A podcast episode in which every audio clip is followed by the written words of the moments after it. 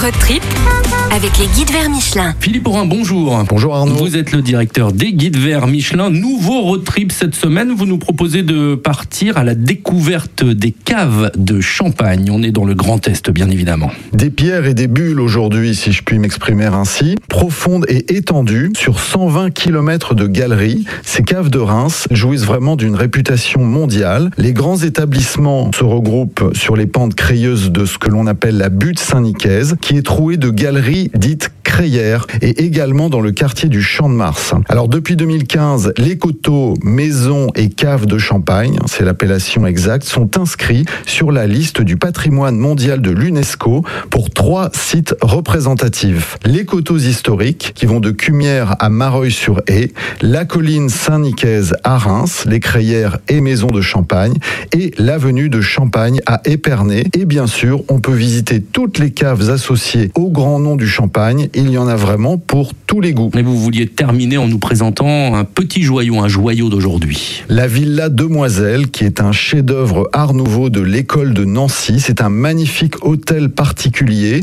qui illustre bien la fortune du Champagne et qui revient de loin car il a failli disparaître avant d'être complètement réhabilité. Alors on visite bien sûr la maison, le rez-de-chaussée, les étages qui sont agrémentés de mobilier acquis ou reconstitué dans le style art nouveau. Et au fil des salles, vous pourrez admirer entre autres merveilles une salle à manger d'Émile Gallet, retrouvée en salle des ventes avec ses pieds en forme d'artichaut, un meuble à comptoir de Louis Majorel, une cheminée monumentale ornée d'omblifères de Paul-Alexandre Dumas. Et bien sûr, il y a des tableaux dans toutes les salles. C'est une très très belle visite. Voilà donc à découvrir ces caves de Champagne. Nous étions dans le Grand Est avec vous, Philippe Aurin, directeur des guides verts Michelin. D'autres idées dans le guide vert Michelin Dans le guide vers Michelin, Champagne-Ardenne. Philippe Aurin, merci beaucoup. On vous retrouve la semaine prochaine.